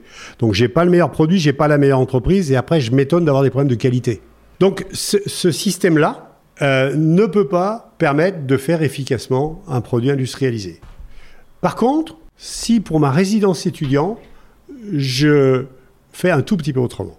Et un tout petit peu autrement, c'est ce que moi j'appelle la construction orientée objet. Et je fais référence au monde de l'informatique. Le monde de l'informatique, quand, quand les, développeurs ils ont commencé à coder des programmes, en fait, ils, ils faisaient de la programmation incrémentale, c'est-à-dire qu'ils codaient toutes les lignes. C'était très long, il y avait plein d'erreurs. Puis en fait, il y a des informaticiens qui se sont rendus compte que quand on développe un programme, on a souvent besoin de blocs de code qui sont assez similaires les uns aux autres. Bien sûr. Et donc, ils ont appelé ça des objets et est née la programmation orientée objet.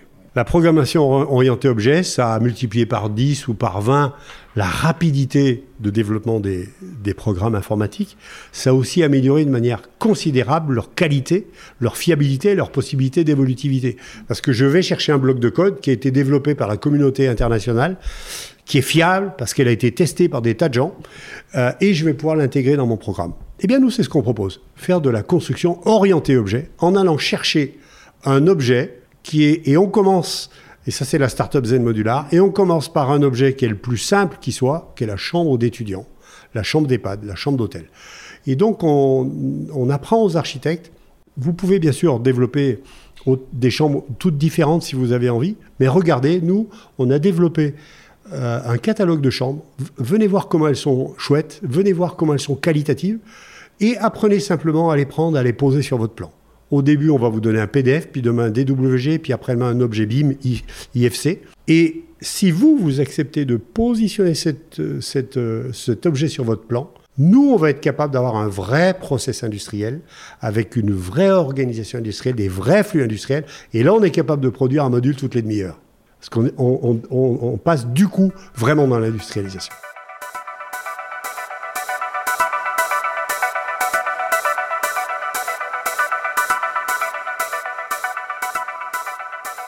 Parle-moi de comment on fait ça pour parce que sur de sur des bâtiments avec beaucoup de répétitions, sur de sur des bâtiments de ce type-là, je comprends et ça, ça a énormément de sens. Après, j'ai du mal à voir le pourcentage des bâtiments de ce type-là, que ce soit hôtellerie, euh, que ce soit résidence euh, hébergée, euh, le, mot que tu as employé tout à l'heure. Résidence gérée? Résidence gérée, pardon.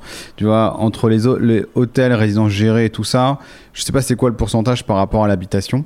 Euh, je ne parlerai pas de pourcentage, mais, mais euh, ça représente à peu près 200 000 chambres par an en France. C'est pas rien. En construction, hein, en construction. Ou en rénovation. Et en rénovation, c'est encore autre chose, je pense. La rénovation, c'est encore autre chose, oui. En, construction, et 200 000 chambres par an, notre objectif avec Zen Modular, c'est de prendre 10% de part de marché. Donc ça veut dire 20 000 chambres par an à horizon de 5 ans. Et 20 000 chambres par an, ça, ça permet de mettre en place une, une vraie industrie pour produire ces chambres. Euh, ta question, c'était sur, le logement. Sur le logement, tu vois, parce que autant, tu vois, je comprends le côté industrialisation. Et là, franchement, j'ai l'impression que je suis que je suis encore dans un mindset qui a pas compris. tu vois, excuse-moi de dire ça comme ça, hein, tu vois, mais je pense que je, vraiment, je, en posant ces questions, je me dis, bah, forcément, je pense que je fais partie des gens que, qu'on doit, euh, qui, doivent avoir cette prise de conscience là. Et donc, je la comprends, mais parfaitement d'un point de vue coût, productivité, efficacité sur des résidences gérées. Après, sur le logement, explique-moi toi ta vision et ce que tu en fais. Alors, le, logement, d'ailleurs, c'est quand même assez euh, paradoxal, mais aujourd'hui, finalement, quand on parle de logement, que je sois un bailleur social, que je sois un promoteur immobilier, l'essentiel de la production, ce sont des T2, des T3 et des T4. Pour autant, on réinvente les T2, les T3 et les T4 à chaque fois qu'on fait une opération immobilière. On a une logique qui est une logique euh, qui qui est la logique immobilière qui commence toujours d'un foncier. Pas de construction s'il n'y a pas de foncier. Le foncier, c'est le nerf de la guerre. Pour obtenir le bon foncier et le payer au bon prix, ça nécessite un travail de dingue qui peut durer des années, qui mobilise beaucoup d'argent. Et puis un jour, j'ai mon foncier. Maintenant que j'ai mon foncier, euh, on va rentrer dans une opération que moi j'appelle de séduction de Monsieur le maire et de l'environnement. Il faut que je montre à Monsieur le maire qu'est-ce que je vais bien construire chez lui, pour le rassurer, pour lui montrer que ça va être chouette, etc. Et donc, dans ce travail de séduction, on va faire de très belles images. Et là, donc, euh, toute l'équipe, euh, promoteurs, euh, architectes, vont travailler à faire de belles images. ça peut durer là aussi des années. Ça prend beaucoup d'argent également. Puis un jour, monsieur le maire, il va dire Ça y est, vous y êtes, ça me plaît, c'est chouette ce que vous avez fait. Allez-y, déposez le permis. Et là, en quelques semaines, on va transformer les belles images qu'on avait faites pour monsieur le maire, essentiellement basées sur la façade, en euh, projet qu'on va devoir construire. Et j'étais avec un anglo-saxon ce matin, promoteur euh, anglo-saxon, qui me disait, en France, vous concevez de l'extérieur vers l'intérieur. Donc on fait d'abord les façades, et puis après on va mettre les appartements. Et du coup, quand on regarde les appartements, il n'y en a pas pareil. Et du coup, ils sont, sont pas préfabricables, pas industrialisables. Et du coup, ils, ce sont des prototypes. Et du coup, on a toutes les misères que l'on a aujourd'hui dans le monde de la construction. Maintenant, les gens qui ont compris euh, la logique industrielle, ils pensent différemment. Ils pensent de l'intérieur vers l'extérieur, les usages d'abord, comment je fais les meilleurs appartements, et bien sûr, il va falloir que je fasse une belle façade pour monsieur le maire. Et là, il y a plusieurs approches. Alors, euh, je rappelle tout à l'heure qu'on fait des T2, des T3 et des T4. Alors vous avez un exemple extraordinaire en Suède d'un promoteur immobilier qui s'appelle Boklok, B-O-K-L-O-K. Boklok, c'est une filiale de Ikea et de Skanska. Skanska, qui est le major du BTP scandinave. En fait, ils se sont associés, ils ont créé Boklok il y a une bonne quinzaine d'années maintenant. Ça fait suite à la volonté de Igmar Kampra, le fondateur de Ikea, qui voyaient arriver dans ces magasins Ikea des gens à qui on n'était plus capable de proposer de logement. C'est-à-dire que les logements étaient devenus tellement chers que des gens normaux avec des revenus normaux, ils ne pouvaient pas acheter de logement. Et donc, euh, ils sont partis de cette idée.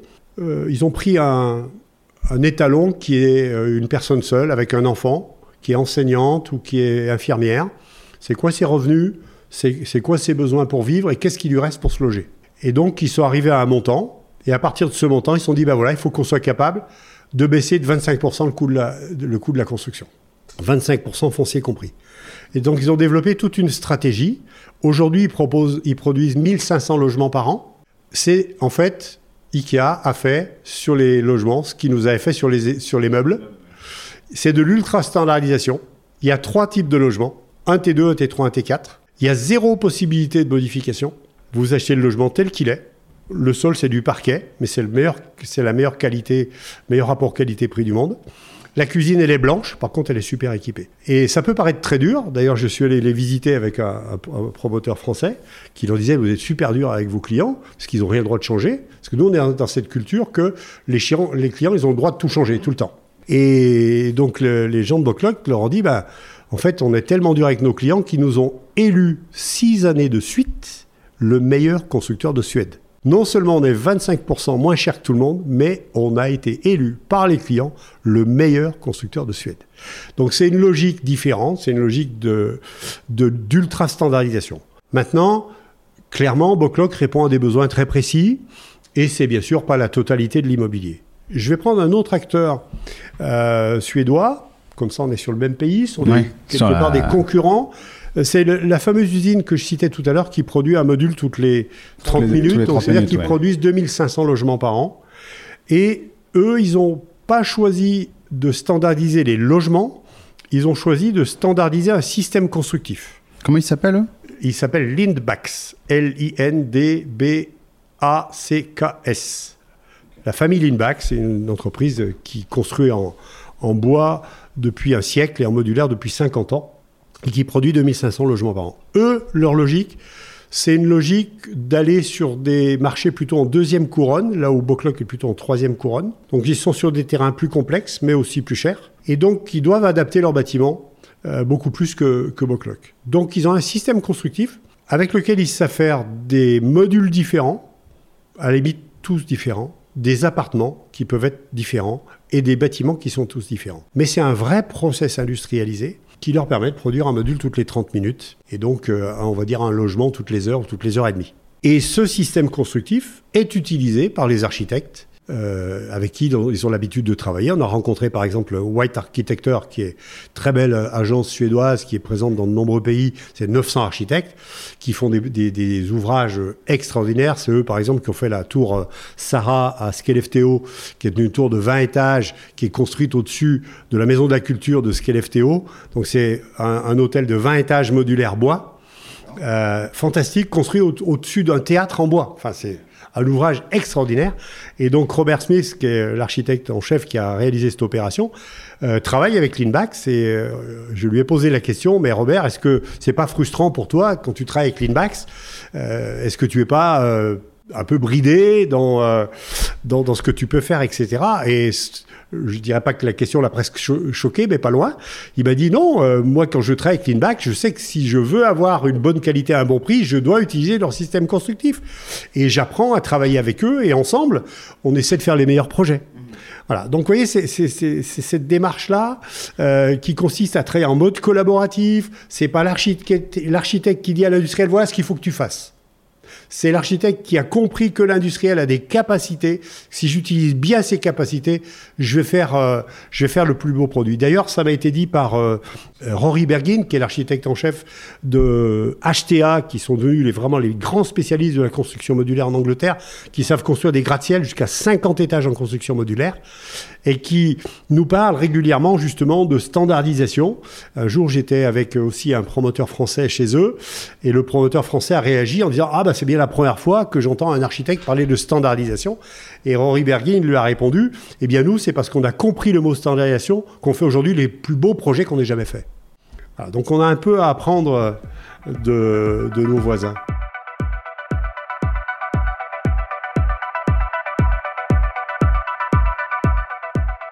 Donc il y aura quelque part des nouveaux métiers qui vont se créer. Que ce soit même sans parler de la partie, euh, euh, euh, tu vois, production, mais ne serait-ce que dans la partie même conception. C'est-à-dire que même demain, dans les cabinets d'archi ou même peut-être d'autres métiers, d'autres gens vont peut-être arriver en disant, bah attendez, moi je vais être assemblé, enfin, je, vais trouver, je vais trouver les bonnes, les bonnes, les bons industriels pour votre besoin et avec eux, on va pouvoir construire quelque chose. On dire rien que ça. Alors vas-y. Complètement. Alors les pays qui sont en avance sur nous, notamment l'Angleterre, euh, le, le, RIBA, qui est l'ordre des architectes anglais en fait, a écrit un ouvrage, même deux ouvrages. Le premier est sorti en 2016 et le deuxième est sorti en 2022 ou 2021, qui s'appelle Comment utiliser le DFMA dans la construction comment vous, architecte, vous pouvez utiliser le DFMA dans la construction. Et dans cet ouvrage, en fait, arrive un nouveau métier qui est ce qu'ils appellent, eux, le MMC Advisor,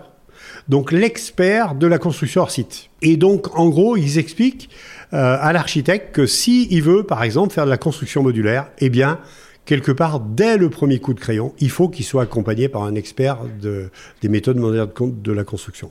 S'il essaie de le faire tout seul, il va perdre beaucoup de temps, il va perdre beaucoup d'énergie, et puis il, il risque d'arriver dans un cul-de-sac. Donc fais-toi accompagner par des gens qui connaissent le savoir-faire des industriels, qui va pouvoir guider un petit peu ton trait et t'expliquer comment tu vas pouvoir finalement faire un projet qui va aboutir et qui va réussir. Donc ces nouveaux métiers existent, c'est ce que nous, on est en train de développer avec Orsi de Conseil. Bien sûr. Donc Orsi de Conseil existe euh, depuis, euh, depuis une dizaine d'années. On est vraiment en train de se développer maintenant, mais il y a tout un réseau d'experts de, qui sont en train d'arriver sur le marché français et qui commencent à accompagner les, les maîtres d'ouvrage. Ok. Je vois notre temps qui passe très rapidement.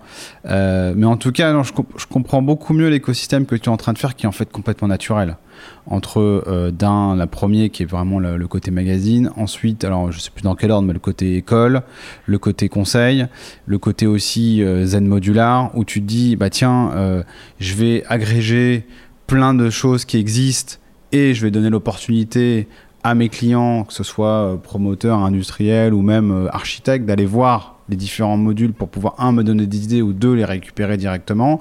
Et j'imagine que l'étape d'après, ça va être euh, soit euh, d'avoir euh, des usines ou soit même de, d'avoir des partenaires qui ont des usines et essayer de faire toute cette partie conseil pour fluidifier toute cette chaîne-là.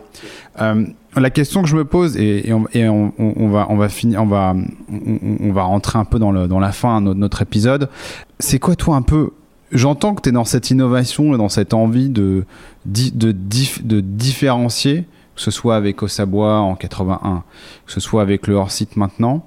Comment tu vois un peu tout ça évoluer avec ce prisme complètement écologique qui est un prisme environnemental que tu as, euh, toi, naturellement quelle, est un peu ta vision là-dessus et comment tu vois euh, ces choses-là euh, changer, évoluer à l'avenir? Voilà. Alors en fait, moi je pense qu'on n'a pas le choix. Grosse question, hein, Pascal. Hein, je, je, peux te laisser du temps si tu veux pour, pour, pour réfléchir, mais vas-y, dis-nous un peu. Je, je pense qu'on n'a pas le choix. Euh, quand, il, suffit de, de regarder, euh, nous en tant que tous, en tant que consommateurs, regardons autour de nous les produits que, que nous utilisons. Tous les produits qu'on utilise, en fait, ils sont fabriqués de manière industrielle, tous. Euh, il n'y a pas de raison que les bâtiments ne le soient pas. On peut tout à fait fabriquer euh, en usine des éléments de bâtiment qui vont s'assembler rapidement sur le chantier. C'est vraiment un sujet culturel et le faire va permettre des améliorations absolument considérables. Des améliorations sur la réduction de l'impact carbone. Par exemple, je citais tout à l'heure les Anglais qui font des gratte-ciel de, 50 étages. Euh, aujourd'hui, font la démonstration qu'ils arrivent à réduire l'impact carbone de leur construction de 40% par rapport au même bâtiment qui serait construit sur place en béton avec des ouvriers. 40%. C'est gigantesque. C'est gigantesque. Alors, ça tient à quoi? On l'a dit tout à l'heure, réduction des transports, euh, utilisation de matériaux renouvelables ou recyclables plutôt qu'utilisation du béton. Mais c'est aussi meilleure utilisation des matériaux. Est-ce que tu sais par exemple qu'aujourd'hui en France, on jette dans les bennes de chantier 200 millions de tonnes de matériaux neufs chaque année? 200 millions de tonnes de matériaux neufs, c'est une gabegie financière et c'est une gabegie environnementale parce que ces matériaux, il va falloir aller les rechercher dans notre pauvre planète qui en peut plus. Pourquoi est-ce qu'on jette autant? Parce que comme on a une mauvaise maîtrise de nos produits, euh, parce qu'on fait des prototypes, parce qu'on travaille avec des gens qui sont, travaillent dans des conditions qui sont pas difficiles sur le chantier. Euh, je suis plâtrier, j'envoie mon équipe euh, poser des plaques de plâtre. Ils ont besoin de 20 plaques de plâtre, je vais leur en donner 25. J'ai trop peur qu'ils fassent une erreur de coupe, qu'ils se trouvent à, à, court de matériaux. Mais 5 plaques de plâtre, elles finissent où? Dans, la, benne de chantier. Dans une usine, j'ai besoin de 20 plaques de plâtre. Je vais chercher 20 plaques de plâtre. Si j'ai besoin d'une 21e, elle est juste à côté je vais pouvoir mettre en place des filières de recyclage. Sur un chantier, j'ai pas de place. Je peux pas mettre 40 bennes où je vais euh, recycler la laine de verre d'un côté, le plat de l'autre, etc., Dans une usine, oui. On a par exemple le, groupe Saint-Gobain qui aujourd'hui a même mis en place dans des usines en Europe du Nord où ils récupèrent les déchets de laine de verre de l'usine de, fabrication d'ossature de, de modules et qui renvoient directement à la fabrication de, laine de verre. Donc on est en, boucle courte euh, extrêmement vertueuse. Donc on n'a pas le choix il faut changer. La difficulté, c'est de faire changer la culture et les mentalités. Ça, c'est super difficile. Euh, je rêverais que dans le bâtiment, on ait un Elon Musk. Parce qu'on a bien vu à quel point ça pouvait changer vite mm. avec l'automobile. C'est sidérant à, la vitesse à laquelle ça a changé. C'est ce qui manque peut-être dans le monde du bâtiment. C'est plus difficile parce qu'on est dans un monde complètement diffus. Euh, qui est très lié au foncier, je le disais tout à l'heure. On, a vu des, expériences comme Catera aux États-Unis. Tu as entendu parler de Catera Explique qui, est un peu justement euh, une entreprise de la tech, euh, comme, comme, comme Elon Musk a pu en faire, qui a, qui a en fait levé 2 milliards de dollars. Ah, je crois qu'on en a parlé, oui. K. K, avec un K. Avec un K, oui. Catera, qui a levé 2 milliards de dollars et, qui euh, a cramé 2 milliards de dollars en 5 ans et qui a fini par disparaître. Et en fait, toutes leurs idées étaient bonnes, mais ils ont juste oublié euh, la courbe d'apprentissage. En fait, dans le bâtiment, tout est relativement lent, parce qu'une opération immobilière, ça prend des années, parce que c'est lié à un foncier, parce que c'est lié à un permis de construire, et que on ne peut pas mettre en place des outils de production sans avoir assuré le flux de commandes en amont, le pipeline de commandes. Et donc, c'est l'adéquation entre le pipeline de commandes et la capacité de production qui va permettre la réussite. Et c'est là où finalement, nous, on pense qu'on peut apporter une réponse avec Zen Modular. Zen Modular, c'est vraiment un outil, là où finalement euh, tout ce qu'on fait avec le groupe Orsite, c'est-à-dire le, le, magazine, la formation, l'accompagnement et le conseil, tout ça, c'est on accompagne la transformation du monde du bâtiment vers la, vers la construction site, vers l'industrialisation. Modular, c'est un outil. C'est un outil dont l'objectif est d'aider les gens de l'immobilier à aller chercher dans un catalogue des modules pour concevoir ces opérations. Et ces modules vont être fabriqués par des industriels et c'est nous qui nous chargeons de ça. Donc quelque part, ça devient un peu le booking de la construction modulaire. Euh, booking, c'est tellement simple, euh, on pourrait citer Doctolib, hein, mais c'est comment est-ce que finalement je réserve une chambre d'hôtel à l'autre bout du monde en 5 minutes avec une garantie, etc. Là, comment je construis euh, une chambre d'hôtel, pareil. et ça va être exactement la même chose. Et, et donc, si les professionnels comprennent cette logique-là, euh, l'acceptent finalement, eh bien, nous, on va être capable de mettre en place les industriels derrière. Et c'est ce qu'on est en train de faire en développant un réseau d'industriels labellisés avec un système interopérable qui va permettre finalement d'avoir une très très grande efficacité industrielle. Et donc on fait la connexion entre deux mondes qui ne se comprennent pas. Le monde du bâtiment qui fait des prototypes tout le temps, il travaille dans des organisations segmentées, avec le monde de l'industrie qui a besoin de répétitivité, de standardisation. Super. Et en question de fin, quel est ton message, toi, à ces gens du bâtiment pour les, euh, ton conseil pour les emmener vers cette industrialisation? Qu'est-ce que tu veux leur dire? Alors, euh, je vais leur dire euh, qu'il y a une phrase qu'il faut qu'ils oublient. On a toujours fait comme ça. Pourquoi est-ce que ça changerait aujourd'hui? Aujourd'hui, il faut que ça change. Le poids carbone du bâtiment est absolument plus supportable. Il faut vraiment que ça change. Donc, et ils sont tous capables de se remettre en question, ils sont tous capables de grandir. Il faut juste qu'ils acceptent de se dire cette phrase-là, on l'oublie, on a toujours fait comme ça. Eh bien, on peut faire autrement. Top. Écoute, merci. Merci beaucoup pour cet échange. Euh, moi, je finis mes, épisodes avec deux questions. Euh, la première, c'est euh, si tu me devrais donner trois hashtags pour résumer un peu notre épisode, qu'est-ce que tu dirais? Et la deuxième question, c'est quel personnage entité euh, ou entreprise hein, t'a inspiré dans, euh, dans, dans, le milieu et avec laquelle tu, tu, tu réfléchis? Alors, euh, moi j'ai beaucoup aimé cet échange. D'abord, c'est assez rare qu'on prenne le temps. Donc, hashtag temps, se donner du temps. Se donner du temps, on est dans un monde où les gens n'ont pas le temps. moi, il m'est arrivé régulièrement d'amener ce, d'essayer d'expliquer ce que l'on fait à, certains acteurs de l'immobilier euh, qui prennent euh, une demi-heure et sur la demi-heure, on voit qu'ils sont 95% euh, de leur temps dans leur tête ou sur leur téléphone. C'est-à-dire qu'ils nous donnent 3% de leur temps pour écouter. Donc merci pour ça. ça, c'est vraiment formidable. la bienveillance aussi, l'envie de, l'envie de comprendre, l'envie d'écouter. Et puis, l'envie de faire changer le monde aussi. Hein. voilà, je dirais ça, ces trois mots-là. Euh, les personnes qui m'ont inspiré, alors euh, c'est difficile d'en citer une seule. Hein. Il y a quelqu'un qui m'inspire depuis longtemps, euh, c'est Fabrice Bonifay du groupe Bouygues. Fabrice qui porte très haut les, ce souci environnemental, qui est pourtant dans un groupe très conservateur, mais qui pousse des messages très forts.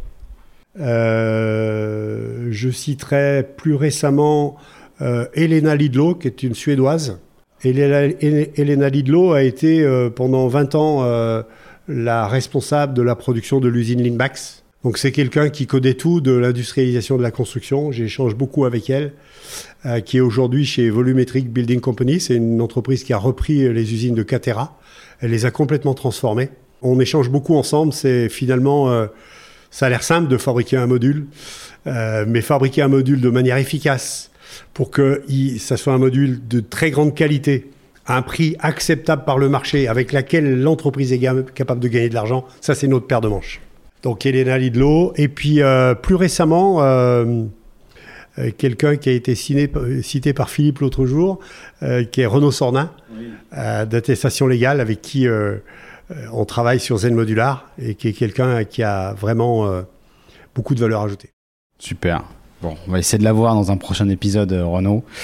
Merci beaucoup, euh, Pascal, pour euh, ton temps, ta pédagogie aussi, parce que c'est important de bien comprendre et je trouve que tu, nous as bien, tu nous as bien fait comprendre en tout cas ce que c'était que leur site et merci pour tout ce que tu fais depuis toutes ces années, en tout cas. Merci à toi de cette invitation et cet échange qui était vraiment tout à fait agréable. Merci à vous, tous nos auditeurs qui nous avaient écoutés jusque-là. je vous dis N'hésitez pas à mettre un, like ou un commentaire. Je sais, euh, ça m'aide beaucoup en fait pour remonter euh, dans les classements euh, et pour que ce podcast soit vraiment partagé et écouté. Et on vous dit à très vite au prochain épisode. Au revoir. Merci d'avoir écouté cet épisode jusqu'au bout. S'il vous a plu, n'oubliez pas de le noter et de le commenter sur Apple Podcast ou Spotify et d'en parler autour de vous. C'est ce qui m'aide à le faire connaître et à motiver de nouveaux invités à partager leur vision. Et pour continuer cette conversation, retrouvez-moi sur LinkedIn.